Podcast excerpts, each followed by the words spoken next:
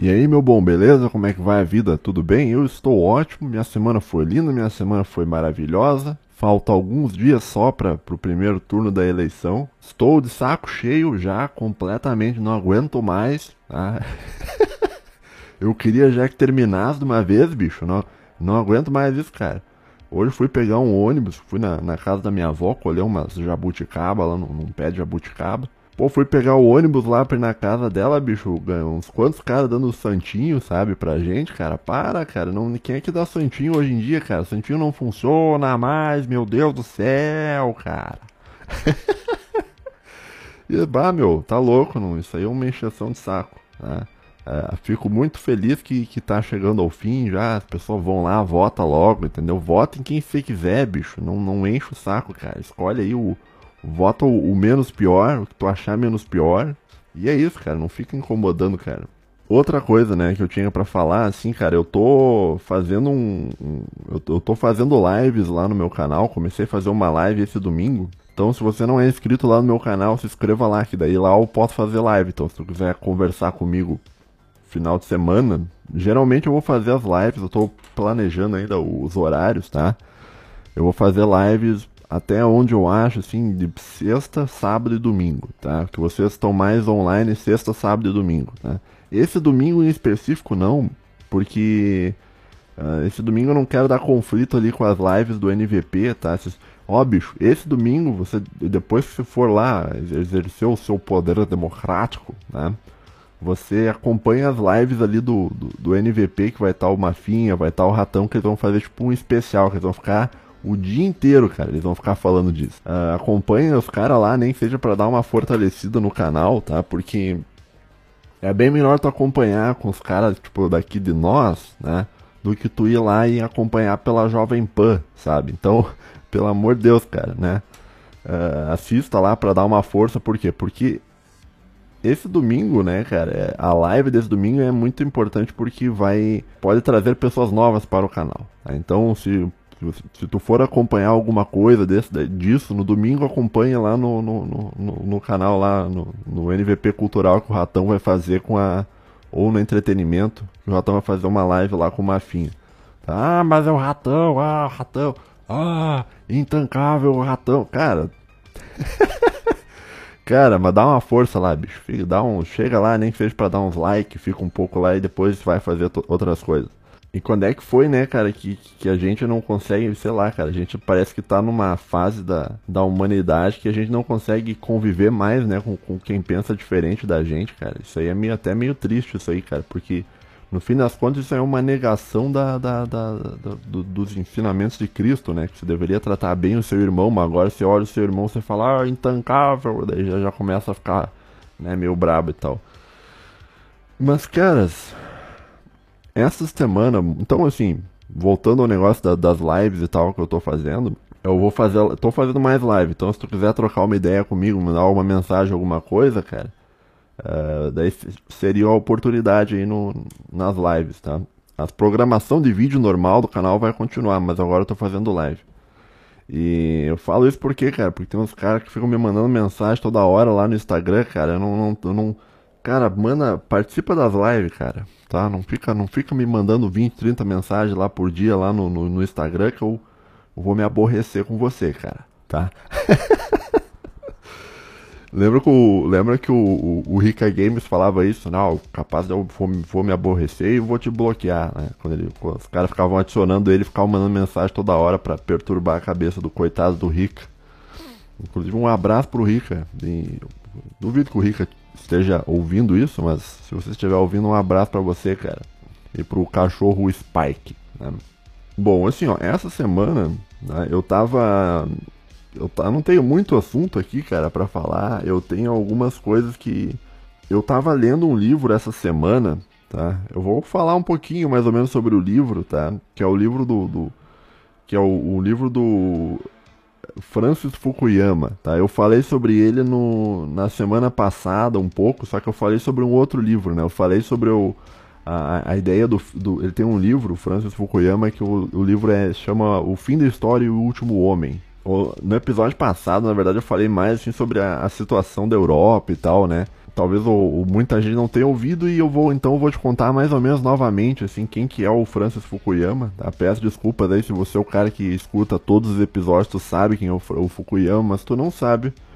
E tem muita gente que o cara não assiste todos, né? Cai meio aleatoriamente o cara, o cara vai assistindo, né? Então, semana passada eu falei um pouco para ti sobre o livro O Fim da História e o Último Homem, de um camarada chamado Francis Fukuyama. Né? O Fukuyama é um, é um nipo, como é que chama? Nipo, nipo-americano. Ele é meio um japonês, assim, eu acho que ele é, ele é, descendente de japonês, mas ele tem, mas ele é americano, ele nasceu no, nos Estados Unidos. E o Francis Fukuyama, ele é um, um, cara bem conhecido porque ele é um liberal, ele defende o, o mundo liberal, o mundo de primeira posição. Né? Também falei sobre isso no episódio passado, né, que, que existem três posições ideológicas dentro do mundo. A primeira posição é uma posição liberal, né? A primeira posição chama-se de primeira posição porque historicamente foi a primeira que surgiu, que é o, liberalismo. Depois do liberalismo surgiu o comunismo, que é a segunda posição, e depois surgiu uma terceira alternativa, que é a terceira posição, que é o fascismo, tá? Que é a parte mais mais nova, tá? Não que não existam outras formas de governo, tá? Só que são só ideológicas, são só três. Tá? Então, for pegar, por exemplo, uma teocracia, uma teocracia não é uma ideologia. Né? Um regime teocrático não é um regime ideológico. Né? Uma coisa, é, uma coisa é, é uma teocracia, outra coisa é um regime ideológico. Bom, mas daí eu te falei um pouco no, no episódio passado sobre o, o Fukuyama, né? Sobre a ideia de fim da história, aquela coisa do, do, E o último homem, né? Que é inspirado na, na ideia do último homem lá em Nietzsche e tal. Então tem esse cara, tá, que é o Francis Fukuyama, que é um, um estudioso, ele é meio, um, eu não sei se, exatamente o que, que ele é, se ele é um sociólogo, se ele é um filósofo, que, que, se ele é um cientista político, eu não sei, né? Mas o Fukuyama, ele é muito famoso e ele é muito importante para o pensamento de primeira posição. Inclusive o, o, o, Dugin, que o pessoal gosta bastante do Dugin, o Duginismo e tal, o Dugin, é, ele lia Fukuyama e inclusive ele concorda com Fukuyama. Tem uma, entrevista, né, onde o, o, o próprio Dugin, né, que, que o pessoal que geralmente gosta do Dugin não gosta muito do Fukuyama, mas o próprio Dugin fala assim, ó, oh, cara, o Fukuyama, a análise do Fukuyama estava 100% correta.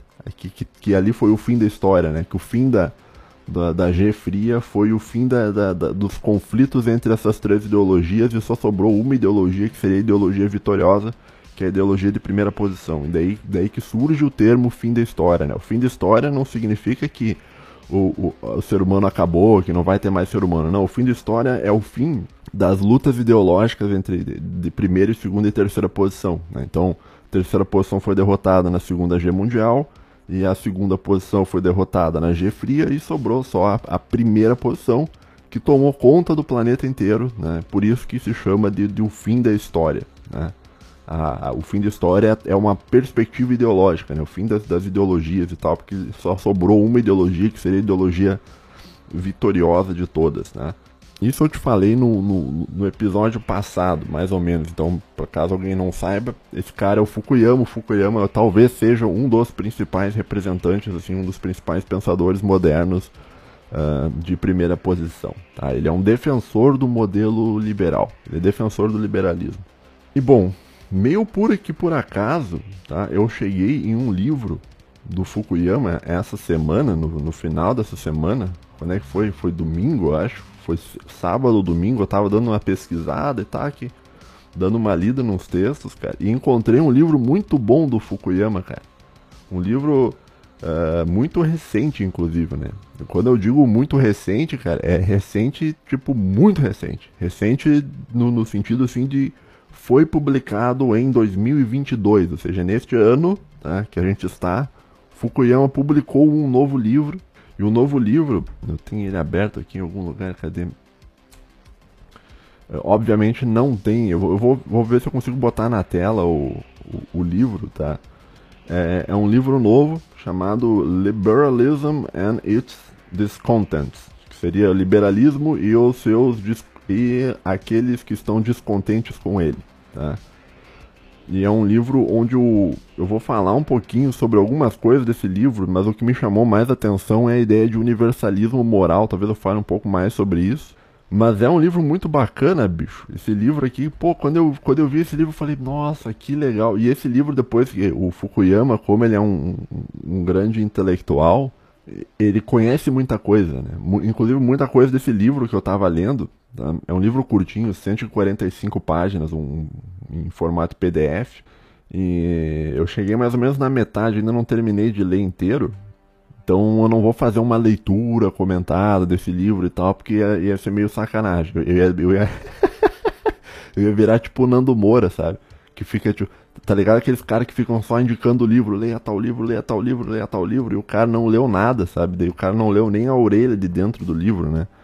Mas isso foi numa época que o, o, o, Nando ele tava querendo vender livro, né? Então qualquer oportunidade que ele podia, que ele tinha para citar um livro, ele, ele, mostrava o livro porque ele tinha o um link ali para comprar e tal, não sei o que e tal. Então, não, esse, então esse episódio não é uma leitura comentada sobre esse livro, mas só minhas primeiras impressões sobre o, o que eu li até então sobre a, a teoria do Fukuyama. Fukuyama ele é um, um intelectual liberal, né? Que eu, olha, tem vários intelectuais liberais, né? O, Jorge Soros também é um intelectual. Só que o Jorge Soros ele tem ele, ele a influência dele é uma influência mais prática, né? enquanto que o Fukuyama ele tem uma, uma influência mais cultural, diga-se por assim dizer, tá? Então ele não é um cara bilionário por trás de fundações e tal, não. Ele só escreve coisas e essas coisas que o Fukuyama escreve, esses caras por trás das fundações eles leem e, e levam adiante, tá? Quando episódio passado tava te falando sobre um, vários discursos da Ursula von der Leyen, que era sobre os valores europeus e tal, né? Isso aí tá tudo no, nesse livro, tá? Ou aquela expressão Rule of the Law. Também isso aí tá no, no livro do Fukuyama. Cara, eu não sei porque que. É, parece que tá me faltando ar, tô meio. eu acho que eu tô falando muito rápido, tá? Vamos, vamos respirar direito, vamos, vamos, vamos dar uma diminuída aqui no, no, no, no ritmo aqui, cara. Depois eu vou ter que é, o problema de eu diminuir o ritmo é porque eu, eu já falo devagar, né, cara? Tem os caras que me escutam acelerado e mesmo escutando acelerado eu sou meio devagar, assim. Mas é assim que funciona, cara. E até, olha só, só, só fazer um parênteses aqui, né? Quando eu era mais novo, né, eu sempre invejei muitas pessoas que têm um raciocínio bem rápido, sabe? Que o cara pensa super rápido e fala muito rápido e tal.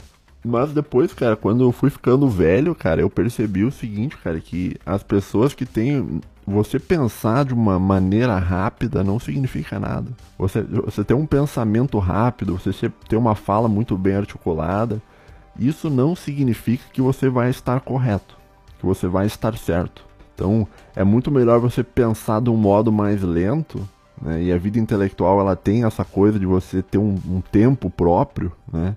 De pensar do modo mais lento, mas pensar de um modo correto, do que pensar de um modo muito rápido e, e fazer só coisa errada, né? Só deduzir coisas erradas. Hoje em dia eu lido melhor com o fato de eu, de eu falar de um modo pausado e do fato de eu pensar de um modo mais pausado ainda, né? Porque a vida intelectual, como é que eu vou te explicar? Ela tem o seu tempo próprio. Né? Então o intelectual ele pode, sei lá, ficar 30 anos para conseguir re responder uma questão. Isso aí, é, isso aí é perfeitamente normal dentro do, do, do mundo intelectual. Né? Agora já um político não, um político não pode demorar 30 anos para decidir um negócio, né? Então é, é, um, é um outro tempo, é um, é um, por isso que o, o, intelectual geralmente ele não é um bom político, né? E o político que é político ele também geralmente ele não vai ser um bom intelectual, né? É muito raro você ter um intelectual que seja um bom político, né? Porque ele tem que pensar rápido, e não só pensar rápido, pensar rápido do modo prático e pensar bem pensado. Mas enfim, só fechar um parênteses aí. O que, que eu tava falando? Ah, tá, eu tava falando do Fukuyama. Tá? Então o Fukuyama escreveu esse livro, né, Liberalismo e os Descontentes, onde ele vai tentar fazer uma defesa do pensamento de primeira posição, que é o seguinte, cara. Eu vou comentar um pouquinho, assim, basicamente o, o que eu entendi do livro até agora, que é muito bom, cara. Esse livro é ótimo, cara. Porque o Fukuyama, ele, ele não é burrão, cara. O Fukuyama, ele não é, não é imbecil, cara. E como ele não é imbecil, ele, ele conhece muitas coisas, ele conhece muitos, muitos autores, cara. Tu, tu vai lendo as coisas ele fica referenciando um monte de autor, cara. Tem toda uma, uma tradição lá do, do, do, liberalismo. Ele conhece um monte de autor e filosofia, conhece um monte de autor também, né? E eu acho que talvez eu não conseguisse entender esse livro, não, tinha, não tivesse conseguido entender esse livro se eu não tivesse a bagagem que eu tenho. talvez não seja um bom livro para você ler se você não entende muita coisa de filosofia, né? porque o cara entende. Então ele vai falar muita coisa sobre muitos autores, vai falar sobre Hobbes, vai falar sobre Locke, vai falar sobre Rousseau, vai falar sobre House. House, eu odeio o House, cara. Meu Deus, cara. o, o Rawls, né, que chama, um, um, cara que ele é muito ligado a um pensador, acho que se não me engano é americano ou britânico, não tenho certeza, que ele é muito ligado a, a noções de filosofia do direito, né, sobre o que, que é a lei e tal, sobre qual, seria a melhor de todas as leis e tal, quais seriam os modelos bons de leis. Isso é muito importante porque o Fukuyama ele vai tratar dessa questão no livro. Uh, mas, em resumo, assim, do, do livro, assim, o que, que eu entendi mais ou menos, assim, o Fukuyama, ele vai dizer, ele vai ver o mundo contemporâneo, que é o mundo que a gente vive, que é o mundo do fim da história, né, conforme ele mesmo tinha, tinha falado, e ele vai ver que que tá um, que tá um horror, né, cara? tá meio ruim, né, cara? Vamos, vamos, vamos aqui entre nós aqui, né? Tá meio ruim, né, o mundo, né? O mundo tá meio esquisito, né? E o Fukuyama, ele meio que ele parte assim e fala, por que que tá tudo uma M, né? Por que que o mundo tá tão M, cara? O que que tá acontecendo, né? Ele chega a uma conclusão, ele, ele defende uma, uma ideia de um liberalismo clássico. E ele vai dizer bem o que que é o liberalismo clássico, a gente já vai ver isso aí. E ele vai dizer que os problemas, o problema atual não é culpa do liberalismo. O, o, problema atual é culpa do neoliberalismo. Então ele vai, ele vai separar a noção do que, que é o liberalismo, que na, na opinião dele é algo bom, e, e, o que, que virou hoje, que é o neoliberalismo, que é um negócio ruim, malévolo, tá? E ele vai ver que existem duas grandes ameaças ao mundo liberal, isso na visão do Fukuyama, tá? Que eu tento levar em consideração, cara, porque como ele é uma pessoa que estudou liberalismo a vida inteira, cara, a vida inteira, cara, o cara ficou estudando e é uma pessoa que tu, tu lê as coisas dele, tu vê que esse cara, ele é bastante comprometido, sabe? Tá velho já o Fukuyama, coitado. Mas ele ainda assim ele é um cara bem, bem comprometido com, com o próprio trabalho e, e ele vê dois grandes problemas no pensamento liberal, no mundo liberal. Aliás, ele vê vários problemas, mas dois problemas principais, tá? O, primeiro problema é, que ele vai ver é a, a chamada extrema direita, sabe? Eu não gosto desse termo extrema direita, eu vou te dizer por quê, cara. Porque quando você usa um termo assim, meio na. Que, chamando de extrema direita, pessoas que não são de extrema direita, né? O Bolsonaro não é extrema direita, o Trump não é extrema direita. A extrema direita, tipo, que, que ainda não veio, tá ligado? A extrema direita ainda não chegou, que os caras. que é o fascista, tá? Agora, quando chegar o fascista, eu quero que nome os caras vão dar, bicho, porque não tem mais nome. que, tipo assim, porque já chamam, os caras da direita já chamam de, de extrema direita, de ultra direita. Agora, quando chegar o, realmente a, o, o, ultra, então que nome que eles vão dar, cara?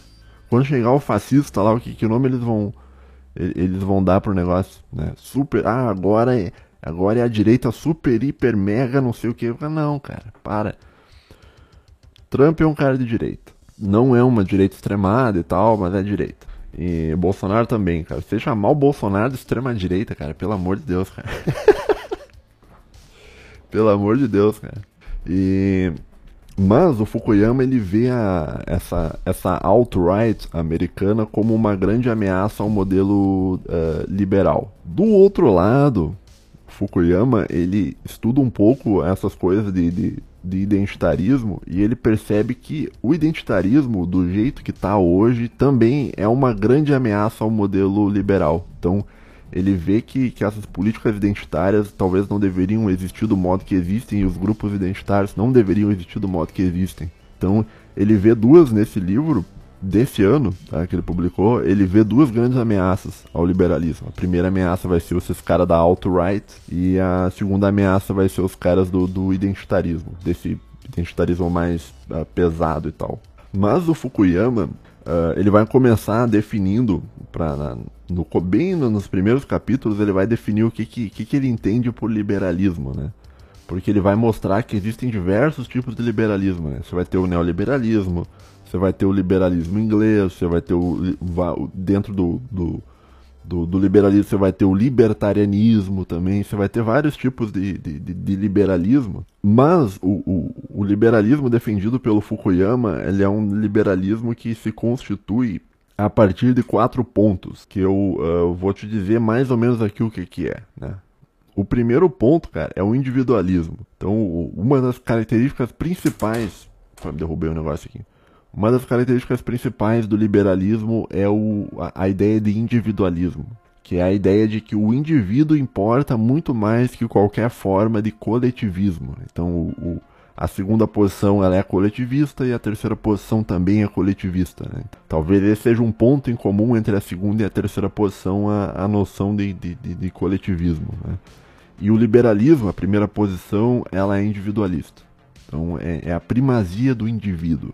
Esse é o primeiro ponto, mas tem mais outros, né? O segundo ponto é o igualitarianismo. O que, que é o igualitarianismo? O igualitarianismo é a ideia de que todos os homens são iguais e por isso eles merecem ter os mesmos direitos. Né? Isso aí que esse igualitarianismo é uma oposição a, por exemplo, uh, um mundo teocrático.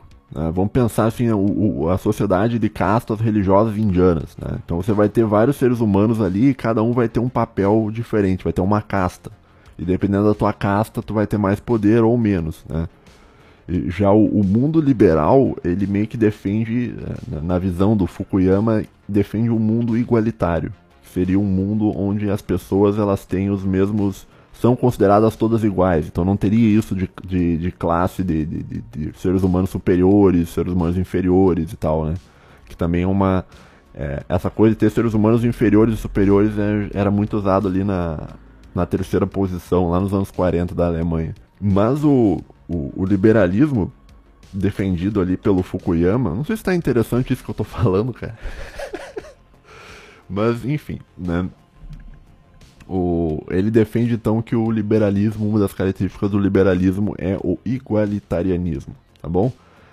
Que é a ideia de que todos os homens são iguais, ter mesmos direitos e oportunidade de poderem ter os mesmos direitos e mesmas oportunidades, né? Por exemplo, ter uma mesma oportunidade não significa tu ter o mesmo emprego do que o outro, mas digamos, tu poder tomar água no mesmo bebedouro de uma pessoa de cor diferente que antigamente os negros eram proibidos de tomar água no mesmo bebedouro do cara que é branco, então, sabe, isso aí é, é contra o igualitarianismo. Né? O igualitarianismo é a ideia de que tanto o negro quanto o branco deveriam ter as mesmas oportunidades e as pessoas deveriam ser vistas de um modo um pouco mais igual.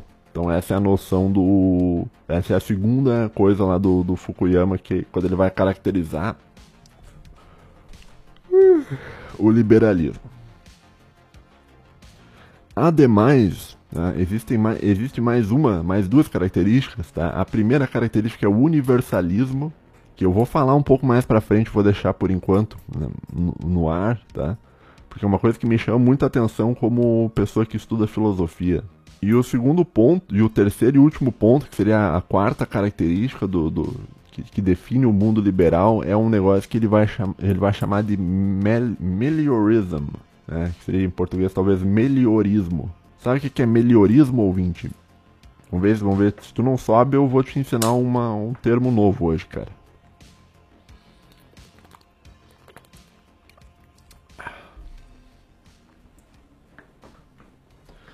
Bom, o melhorismo, ele é a ideia de que o mundo ele pode ser aprimorado ou melhorado né, pelos homens. Então, o, o, mundo liberal acredita que é possível que os homens melhorem a sua condição humana. Tá? Uh, em oposição a isso, poderia ver, sei lá, um mundo teocrático, por exemplo. O mundo teocrático talvez ele tenha muito essa coisa de que, olha, o humano vai sofrer mesmo e nasceu para sofrer, não tem que fazer e tal.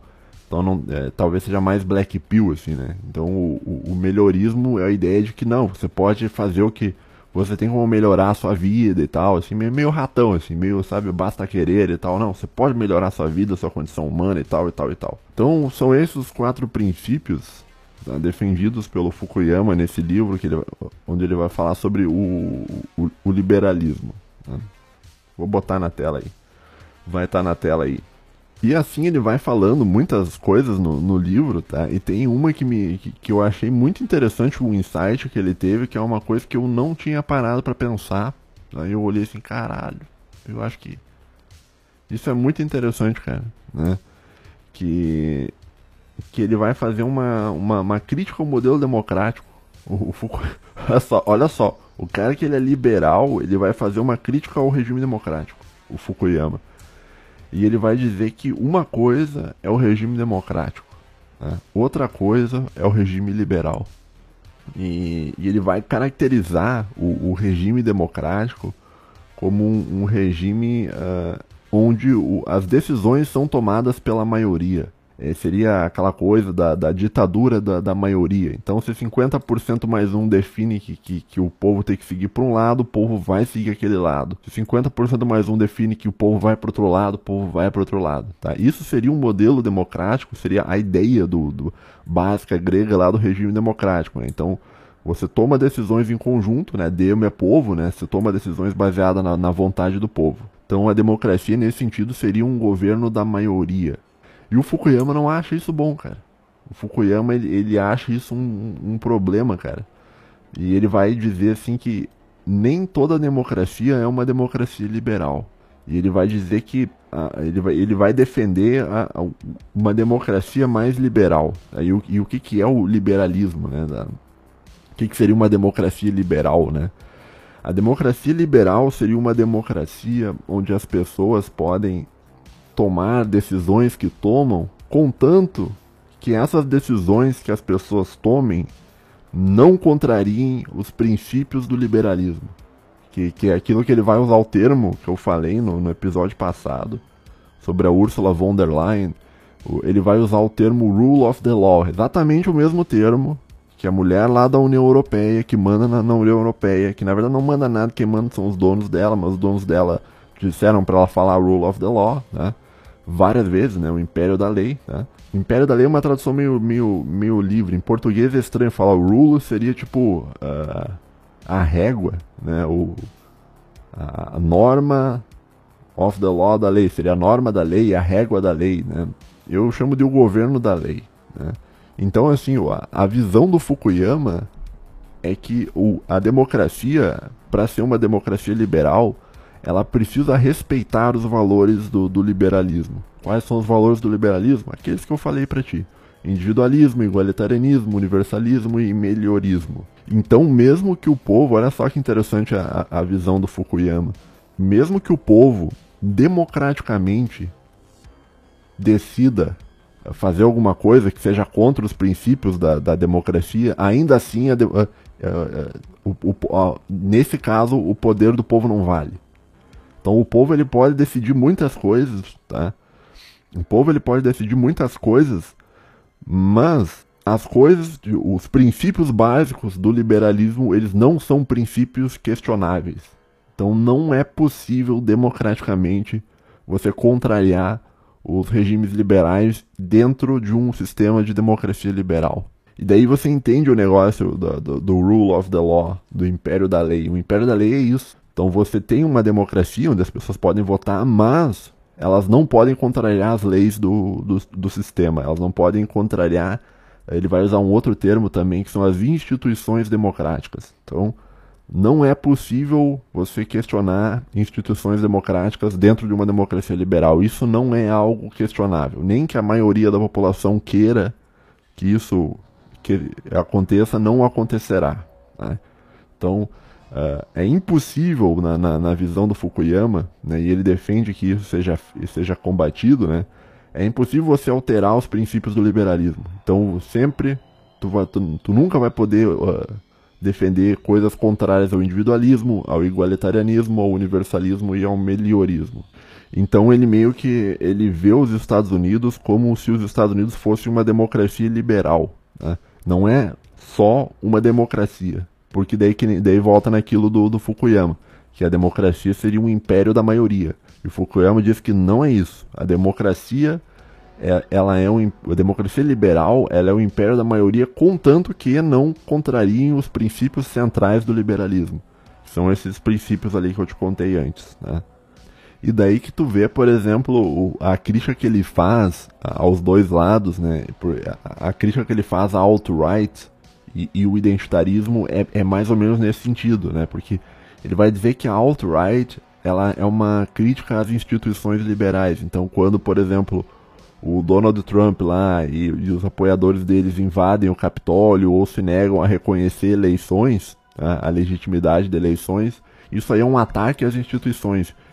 às instituições liberais. E, é, e esse ataque não pode ser tolerado. Não pode ser. A pessoa é obrigada no regime liberal a seguir os princípios do liberalismo e não questionar instituições liberais. Então você não pode questionar individualismo, você não pode questionar igualitarianismo, universalismo, melhorismo. Né? Você não pode questionar o rule of the law, o império da lei, tá bom? Então, no mundo liberal, você tem liberdade, mas você não tem liberdade para tudo. Né? Pelo menos é o que defende o Fukuyama. Você tem liberdade, contanto que a liberdade não questione a base do sistema. A base do sistema liberal é inquestionável, não pode ser questionada. Do mesmo modo, o identitarismo, né, ele também está questionando o, o, as bases do sistema, porque o, o, identitarismo, por exemplo, ele é contra o igualitarianismo. Então, quando você, quando você vai lá e defende que grupos minoritários têm que ter ter que ser mais importantes que a maioria das pessoas, tu tá separando por classe. Né? Então tu tá negando a ideia do igualitarianismo, que é, que é de novo, só para voltar. É, é, a ideia de que todos os homens são iguais e por isso merecem ter os mesmos direitos e as mesmas oportunidades. Esse identitarismo em excesso, né, ele é algo ruim pro, pro, pro regime liberal, tão ruim quanto o cara da alt-right, que está questionando as eleições, questionando o sistema liberal. É nesse sentido, então, a, a ameaça que ele vê para o mundo, e esses são os descontentes, né? O, o, nome do livro do cara é o Liberalismo e os Descontentes. Esses são dois dos descontentes, né? O descontente da direita, que não, não quer mais, o, que quer questionar o sistema e não pode questionar o sistema. E o cara da esquerda que também, o, o identitarista que está tentando questionar o sistema, mas não, o sistema não tolera o, a, o questionamento sobre isso, né? Pelo menos não deveria tolerar. Deixa eu tomar uma água aqui, peraí.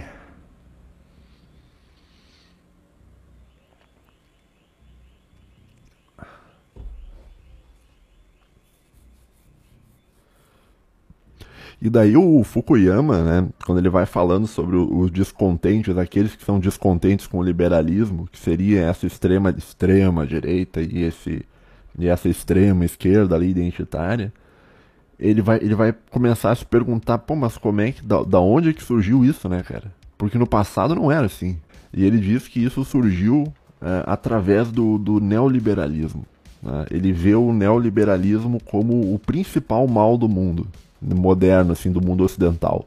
Ele, pelo que eu entendo, ele talvez ele é até uma pessoa até mais conservadora, porque ele acredita que os valores liber, que, do liberalismo de hoje, que é o neoliberalismo, são valores ruins. Os valores bons eram os, os valores do liberalismo do passado. E ele vai dizer que o, o, o neoliberalismo, ele vai, ele vai explicar isso também no texto aqui.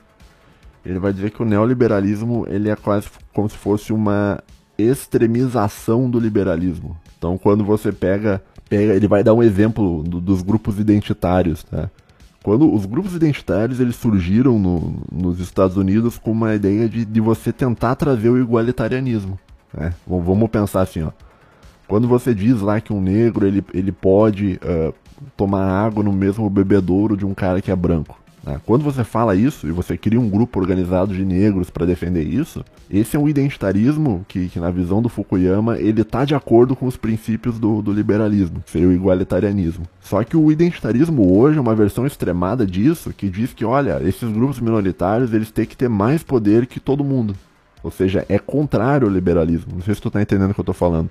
No passado, o, o identitarismo ele considera algo justo. Então era importante você talvez dar uma igualdade ma maior entre homens e mulheres, entre negros e brancos, uh, que se respeite o homossexual.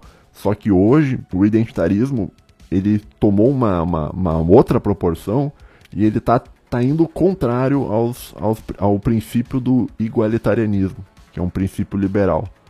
Então você, quando você privilegia grupos minoritários, no fundo tu está dizendo então que as pessoas não são iguais. Então no fundo tu está contra o mundo liberal. Tá entendendo?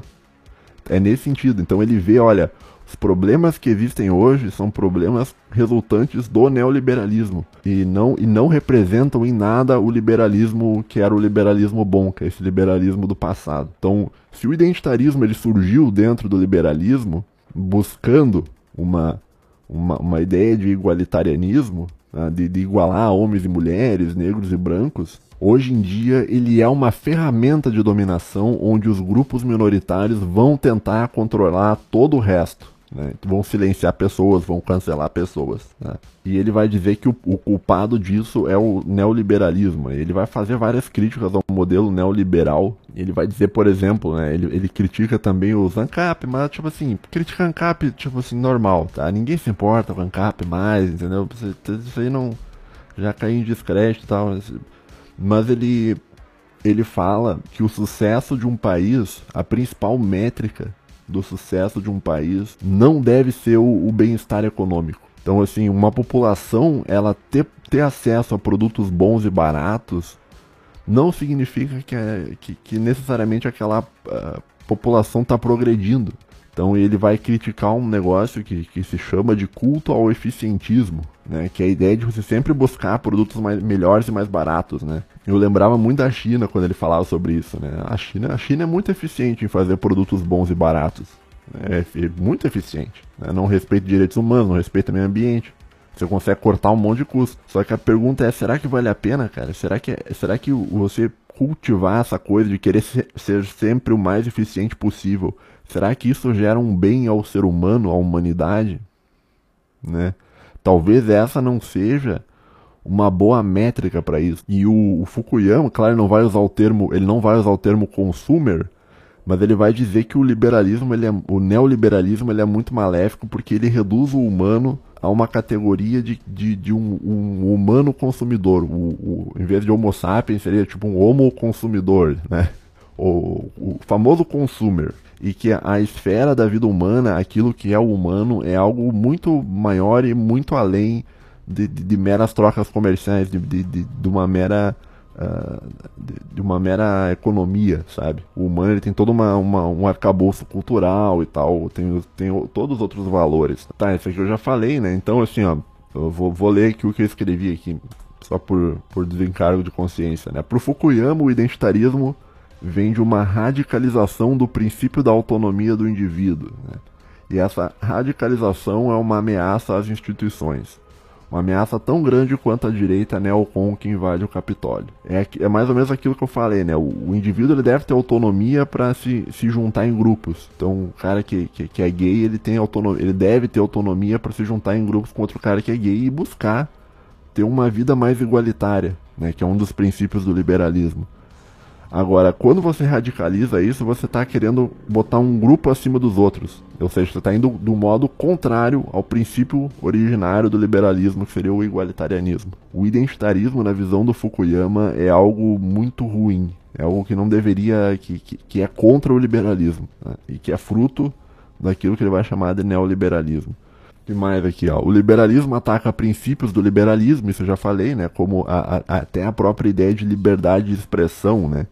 Então, o ser humano dentro do mundo liberal ele deveria ter uma certa liberdade de expressão, mas os grupos organizados identitários, eles uh, com essa cultura que chama de cultura de cancelamento, ele acaba podando a liberdade de expressão das pessoas. E o Fukuyama acha isso muito prejudicial. Ele vai falar também das ideias do do problema das big techs, né, que ficam espionando todo mundo o tempo inteiro que as pessoas não têm direito à privacidade, que é uma coisa muito importante também dentro do mundo liberal.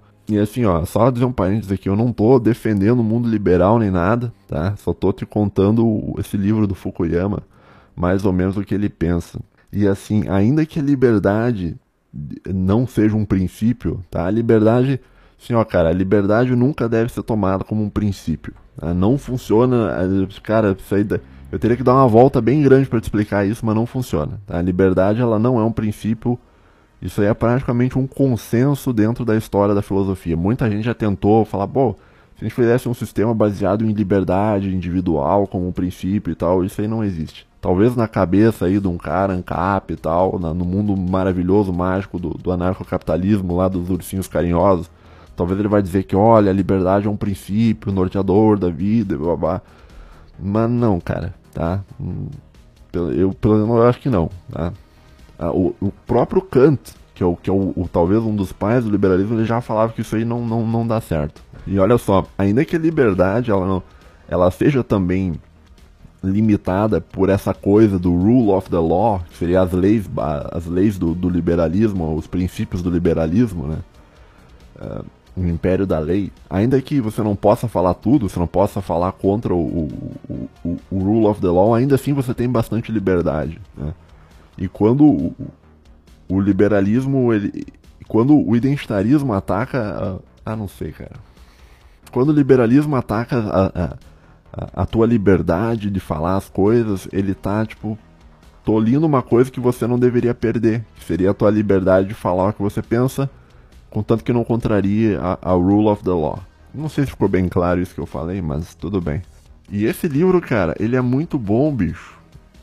Eu achei, eu achei excelente esse livro, cara. Eu achei bom pra caramba, bicho.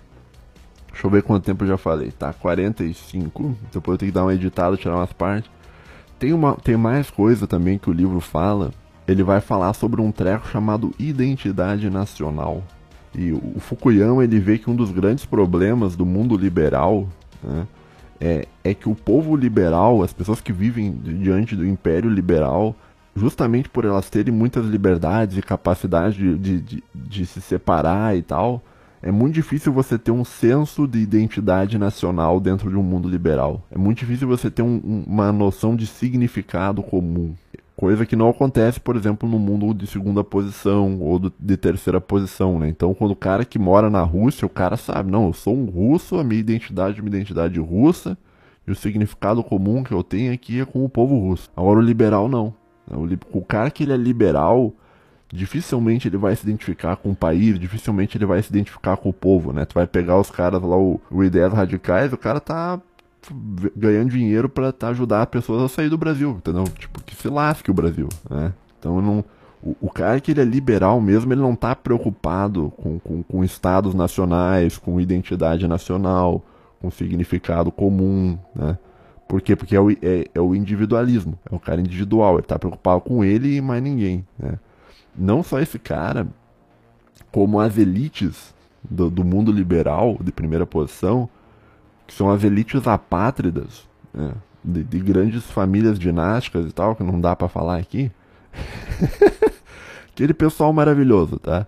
É tudo elite apátrida, elite que não se importa com, com, com, qualquer senso de identidade nacional, porque eles não têm identidade nacional, qualquer significado comum também não tem, né? não há uh, não há uma noção de povo, essas elites elas não se identificam com países, não se identificam com povos, eles se identificam com eles mesmos e com a sobrevivência deles mesmos e das famílias deles que se sobrevivem por séculos e séculos e séculos, tá?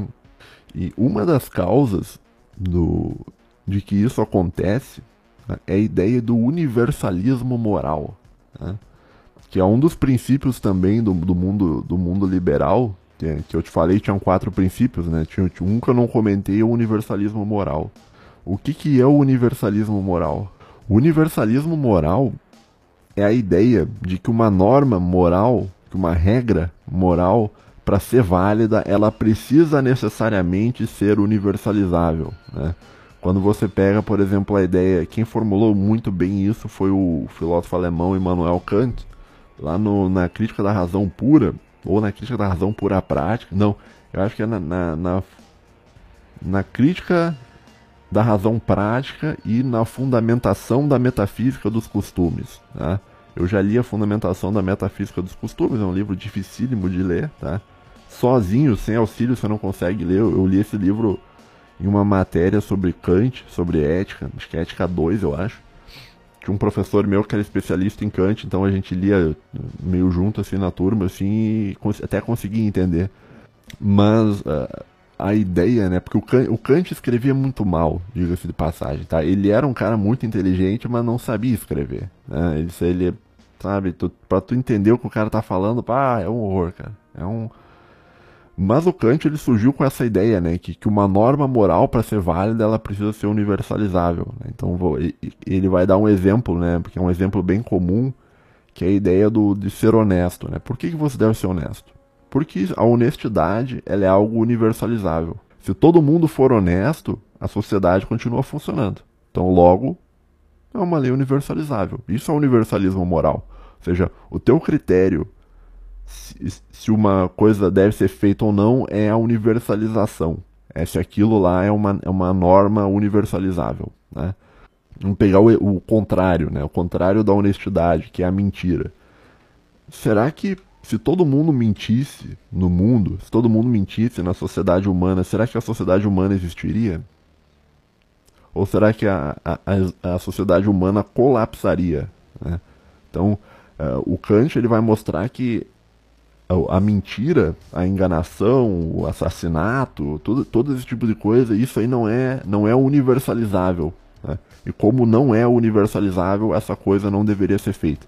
Claro, eu tô, eu tô atropelando muito a, a teoria do Kant, mas só para explicar mais ou menos assim, superficialmente. Né? Então, o critério do Kant, lá que na, na, na, nos livros ele vai dizer sobre o que deve ser feito ou não, é o critério da universalização. Então ele vai ter várias formulações, isso que chama de imperativo categórico. Quando ele vai falar, age de tal modo que a máxima da atuação possa vir a ser um bem universalizável e tal. Ele tem umas sete ou oito formulações, eu acho, do, do imperativo categórico, né? que é esse universalismo moral. Então o critério do Kant é o critério do universal. Né? E ele vai dizer que isso é um critério que advém, que ele é fruto da racionalidade, ou seja, o, a, o teu dever moral, a, a, tua ação moral, ela vem da tua racionalidade, ele é fruto da racionalidade e a, racionalidade leva o humano ao universalismo moral. Basicamente é isso. Né?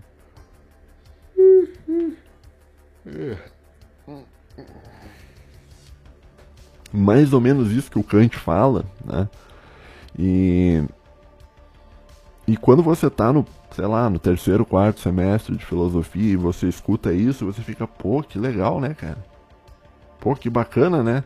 Quer dizer, então, para eu saber se eu devo agir de um modo ou não, eu devo me perguntar se, se, se, a máxima da minha ação pode vir a ser universalizável. Entretanto, eu tenho muitas críticas a esse modelo. Né? Porque no fim das contas, quando tu tá fazendo essa coisa de universalização, tu tá usando, a, no fim das contas, em última análise, né, tu tá usando a racionalidade humana como um bom critério para saber se, se, se, você deve agir de um modo ou não. Né? Então, quando você diz lá, quando você procura saber se aquilo é universalizável ou não, tu tá usando a tua razão. Então, a tua razão está sendo o parâmetro para a tua ação. E eu sou bem chato, assim, sabe? Quando alguém fala assim, olha, age do tal modo que a máxima da atuação possa vir a ser universalizável. Eu viro pra pessoa e digo, por quê? Hum? Por quê? Por que, que eu deveria agir desse modo? Por que, que, a, por que, que a racionalidade deve ser um critério para uma máxima moral? Será que não tem outro? Por exemplo, se eu quiser usar uma máxima, em vez de usar uma máxima racional, eu quiser usar uma máxima teocrática, por que, que eu não posso? Se ao invés do, do critério da minha ação ser um critério universal, racional, por que, que eu não posso usar um critério teocrático? Por que, que eu não posso basear minha vida nos ensinamentos da Bíblia em vez de basear minha vida nos ensinamentos de uma, de uma racionalidade universal, de, de, de imperativos categóricos? Né? Inclusive, eu acho muito melhor você, você ter uma vida regrada no, no, nos princípios teocráticos do que você ter uma vida regrada nos princípios racionais. Né? Por quê? Porque a razão humana, ela é, ela é falível. A razão humana, ela não é uma coisa assim tão, tão sólida, né? Isso aí tem até a crítica do Nietzsche à, à filosofia do Kant, onde ele vai falar sobre isso. Né?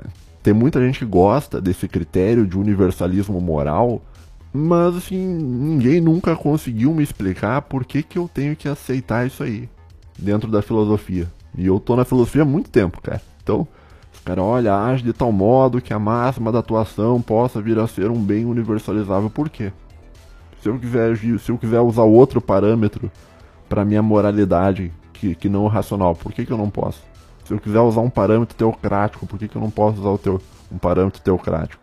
Por que, que eu não posso usar a Bíblia Sagrada como um parâmetro para eu saber o que é certo e o que é errado? Por que, que eu preciso necessariamente aceitar padrões morais universalizáveis. Por quê? Hum? Né? não sei, cara. Eu sempre fui bom em fazer perguntas que as pessoas não conseguem responder dentro do mundo acadêmico. Né? Inclusive, tem pessoas que não gostam muito de mim por causa disso. Mas enfim, né? E, mas olha só, voltando ao, ao, ao negócio do. eu acho que eu, eu não sei se tá bom esse episódio ou se eu tô dando um nó na tua cabeça. Mas vamos tentar recapitular então, para tu entender assim, ó. O que, que é o universalismo moral? Universalismo moral é quando você pergunta de um modo resumido, né? Se, se, se tu pode fazer algo ou não, se esse algo for universalizável. Então, se é universalizável como ser honesto, tu pode fazer. Se não é universalizável como ser desonesto, tu, tu não pode fazer. É, mas isso é tomado como se fosse uma verdade absoluta, cara. E eu não acho que seja, cara. Eu, eu não acho que o, o, o princípio da universalização ele é uma boa métrica para o agir, agir humano. Né? Eu não acho que a racionalidade é uma boa métrica para o agir humano. Apesar da gente ter uma natureza racional, a nossa natureza racional é uma natureza limitada pela nossa incapacidade de compreender todas as cadeias causais que estão por trás da nossa ação. Né? Não sei. Não sei, só. eu acho que eu perdi o ouvinte, né, cara? Acho que o ouvinte, o ouvinte coitado, bicho. o ouvinte deve estar assim, tipo, tá, não entendi nada, cara. Bom, eu vou. Talvez eu formule isso em um, em um outro episódio futuro, tá? Mas eu sou meio desgraçado da cabeça com, com, com esse culto moderno à racionalidade, um apego do humano moderno à racionalidade, cara. A racionalidade é o que gera a pós-modernidade, cara. É, é, a racionalidade extremada gera a pós-modernidade, a pós-modernidade tem levado o humano a, a, um, a um caminho muito ruim, cara. É preciso que se volte a valores não racionais, cara, que não, não, que não sejam puramente racionais, né? E um bom valor para você regrar a atuação não é se a atuação é universalizável ou não. O bom valor para você regrar a atuação é será que Jesus Cristo faria isso, né? Será que Jesus Cristo seria honesto? Sim, então eu vou ser honesto. Será que Jesus Cristo mataria um ser humano? Não, então não vou matar um ser humano. Bom, mas enfim, o Francis Fukuyama, ele vai falar no, no livro, é bem interessante isso, isso aqui que eu estou contando, tá? Provavelmente você não ouviu essa coisa, essa crítica ao, ao modelo racional kantiano aí, ao, ao, ao, ao universalismo, é um negócio que você não viu em nenhum outro canal na plataforma inteira, né, no YouTube. Então, peço por favor, se você está ouvindo até agora e você achou interessante isso que eu falei, você deixa um like no vídeo, cara, para gerar um engajamento para que mais pessoas uh, esse vídeo chegue em mais pessoas, tá bom? O Fukuyama, voltando ao livro do Fukuyama, para não dar um nó na cabeça do ouvinte, o Fukuyama, ele, como eu falei pra ti, ele, ele não é um burrão, tá? Ele não é um idiota, né? E ele conhece muitas coisas, cara. E ele indica muitos livros dentro do próprio livro dele. E isso é muito interessante porque ele me indicou um livro muito bom, tá? Que é um livro que eu vou botar aí na tela se eu achar, de um cara chamado Johan Hanozzi que você, você é um cara based que tá me ouvindo, que você é um, um cara, ah, oh, sou based, ah, oh, sou based. Se você é um cara based que tá me ouvindo, provavelmente você nunca ouviu falar desse cara, do Johan Hanozzi, né? Uh, por que, que você nunca ouviu falar desse cara? Porque esse cara é um israelense, né? então ele é um, é um judeu. Né? E esse judeu, esse Johan Hanozzi, escreveu um livro muito interessante que se chama The Virtue of Nationalism, né? que seria a virtude do nacionalismo. Né? E ele é um nacionalista israelense. Né? Isso mesmo, um nacionalista israelense. E é bem interessante o livro dele porque. o livro dele, assim, né, ele def... em resumo, assim, né, ele está defendendo a importância do, do, nacionalismo, ele vê o nacionalismo como algo muito bom, tá? E ele defende a, a, a, existência do Estado de Israel. Ele defende que é importantíssimo que, o, que Israel tenha um Estado, que é o único modo de, de se evitar de, a, que se repita as coisas na segunda G, da, da Segunda Guerra Mundial, é que Israel tenha um Estado próprio. E com o bom israelense, ele não está muito importado com. Não está se importando muito com, com a Palestina. Tá? Tanto que no livro inteiro dele, cara, ele fala sobre Palestina ele fala. O livro dele, cara, deixa eu abrir aqui que eu tenho aberto aqui o livro. Cadê o livro do cara? Tem 232 páginas, né? 232 páginas. Sabe quantas vezes ele, ele cita a palavra Palestina? Uma vez. e é uma vez assim meio, meio dizendo que são meio um problema ali pro povo dele, né? Mas, né? Assim, só só fazer um parênteses aqui também, ó, nunca diga que o Estado de Israel não deveria existir, né? Por que, que você não, nunca deve dizer isso, cara? Porque isso é um crime, tá? Então, se você é um cara beijo, ah, eu acho que não deveria, não sei o que e tal, ah, porque eu sou isso, aquilo. Cara, saiba que você afirmar isso, que, que o Estado de Israel não deveria existir, isso é um crime. Tá? Então você deveria evitar de cometer crimes. Né? Agora, se você é ouvinte, gostaria de pagar uma cesta básica, né? se você te, se tu acordou assim e falou, não, porque eu quero pagar uma cesta básica, hoje eu tô, Homero, hoje eu quero pagar uma cesta básica, eu vou pagar uma cesta básica, preciso pagar uma cesta básica. Daí você pode falar isso, né?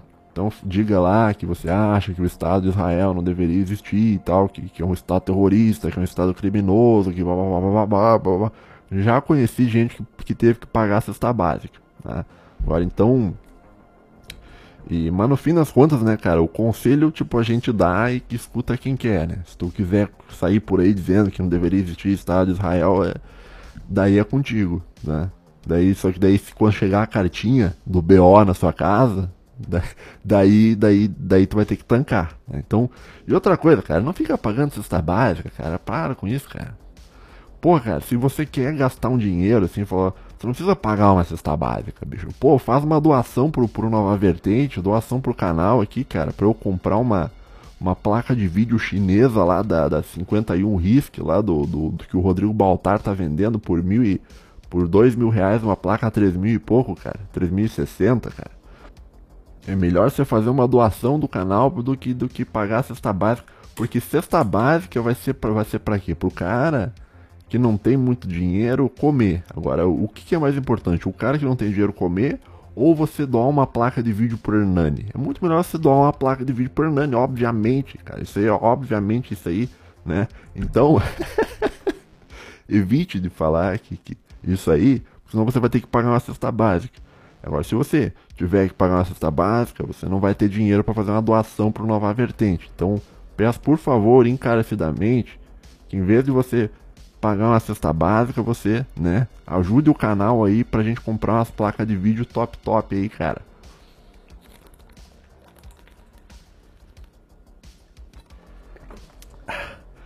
Brincadeiras à parte, tá? É, é assim, ó esse livro, né, The Virtue of Nationalism, do, desse nacionalista israelense, Johan Hanozi, né, ele é um livro muito bom, cara. Ele é bom pra caramba, bicho. Porque ele vai fazer uma crítica a, a, a, muitas coisas, cara. Ele vai defender, tipo, tem uma, tem uma parte muito boa do livro dele, né? que ele vai, ele vai falar sobre as origens do ódio ao nacionalismo, da onde que surge o ódio ao nacionalismo, né? E, ele, e sabe onde é que ele vai ver a origem do ódio ao nacionalismo, cara? Adivinha só, cara. ele vai ver a origem do ódio no, do nacionalismo no, no, no Kant, no Immanuel Kant. No, no, isso aqui está no capítulo 21 do livro do de, desse livro aí, The Virtue of Nationalism. E ele vai citar um livro do, do Kant, que é um livro bem famoso que eu não li, então não, não, posso, não posso falar sobre esse livro, né? Que é um livro chamado A Paz Perpétua, né? um sketch filosófico, né? Esse é o nome completo do, do, do texto. Paz Perpétua, um sketch filosófico, né? Anotações filosóficas, sei lá. E ele vê o, esse, esse, o Hanose, né? Esse Johan Hanose, não sei se eu estou falando certo, é Johan, Yoran Hanozi, não sei como é que fala, qual é que seria a pronúncia correta em hebraico. Mas o Hanozi ele vai dizer que o, a origem do ódio ao nacionalismo, da, da repulsa ao nacionalismo, ela surge em Kant. Porque o Kant, quando ele estabelece esses parâmetros racionais para o agir humano através dos princípios da universalização, ele está gerando ali uma ideia, no fundo, ele está gerando uma ideia de que aquela civilização, por utilizar valores racionais, ela é muito mais evoluída do que as outras civilizações. Né? E isso justifica uh, invasões, você invadir um outro povo, né? Que daí, no, daí isso é a origem daquela coisa que se chama do conflito da civilização versus barbárie. Tu já deve ter ouvido isso, né? Civilização versus barbárie. O que, que é a civilização? Civilização é os caras que seguem os valores universais, racionais, iluministas, kantianos, lá da, dos, dos, princípios universalistas. Né? Isso seria a civilização. Agora, os bárbaros são quem não segue essa regra. Né? E quem não segue essa regra, no fim das contas, é quem? São as pessoas, outras nações. São as nações de, outros países que têm outros costumes, que têm outras regras morais. Então, por exemplo, uma, um país teocrático, tipo o Irã da vida, ele é considerado bárbaro, porque ele não segue os princípios iluministas. Então é, é mais ou menos nesse sentido. Né? Então nesse livro, o, o, surge nesse livro, no negócio da paz perpétua, né? Que, que, que o mundo só vai ter paz caso todos os países do mundo adotem esse universalismo moral kantiano. Né? E, a origem, e, e, as pessoas odeiam o nacionalismo por causa disso, né? Porque o, o que, que é o nacionalismo? É a ideia de que cada país pode decidir seus, suas próprias regras morais, seus próprios modos de agir. E o cara que ele é universalista, ele não vai tolerar isso aí. O universalismo ele vai dizer não, mas você não pode, sei lá, você não pode tratar uma mulher desse modo no Irã. Eu falei, não, mas o Irã é um país autônomo. O Irã tem os costumes dele, o Irã que decide o que ele quer fazer. Ou então o Brasil, assim, ah, o Brasil tem que agir de tal modo, né? Quanta, quantas, quanta pauta cultural o mundo americano já não tentou implantar em cima do Brasil, né? E o Brasil não aceita, né? Muitas coisas, né? Tem coisas que o Brasil aceita, mas uma boa coisa, muitas coisas não, né? Então existe essa concepção iluminista de que a moralidade kantiana ela é uma moralidade do cara que é iluminado, né? Enquanto que o cara que não é iluminado, o cara de outro país, que tem outro sistema moral, esse cara não é iluminado, mas ele é visto como?